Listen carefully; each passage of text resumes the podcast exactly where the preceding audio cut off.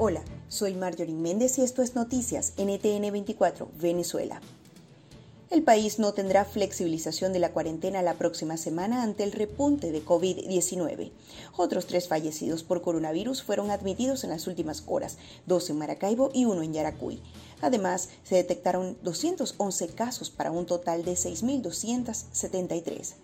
La Federación Médica Venezolana se declaró de luto por la muerte hasta ahora de siete médicos y, 13 enfermeras por atender sin la indumentaria necesaria a pacientes con el virus chino.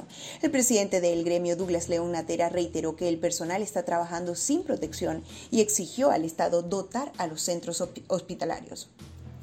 El tribunal concedió a Estados Unidos el derecho de confiscar el combustible que viajaba rumbo a Venezuela en barcos iraníes por considerar que son para financiar la organización terrorista Guardia Revolucionaria Islámica.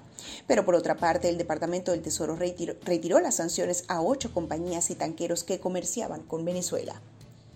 El Banco de Inglaterra decidió retener el oro venezolano valorado en mil millones de dólares.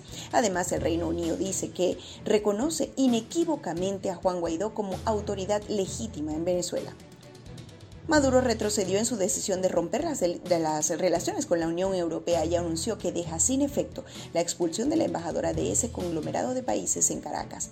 Alegó que luego de mucho pensarlo, consideró que se trataba de la mejor decisión y la alta comisionada para los derechos humanos Michelle Bachelet actualizó su informe sobre Venezuela que refleja un empeoramiento de la situación. Además de las torturas, detenciones y desapariciones, agrega que el nuevo CNE, así como las decisiones del Tribunal Supremo de Maduro, alejan la posibilidad de construir condiciones para procesos electorales creíbles.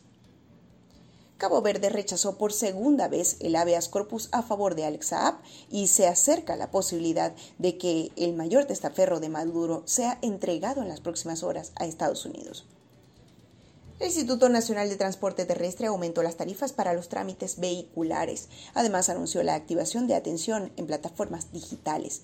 Las tarifas ancladas al petro y nada socialistas se hicieron tendencia en redes.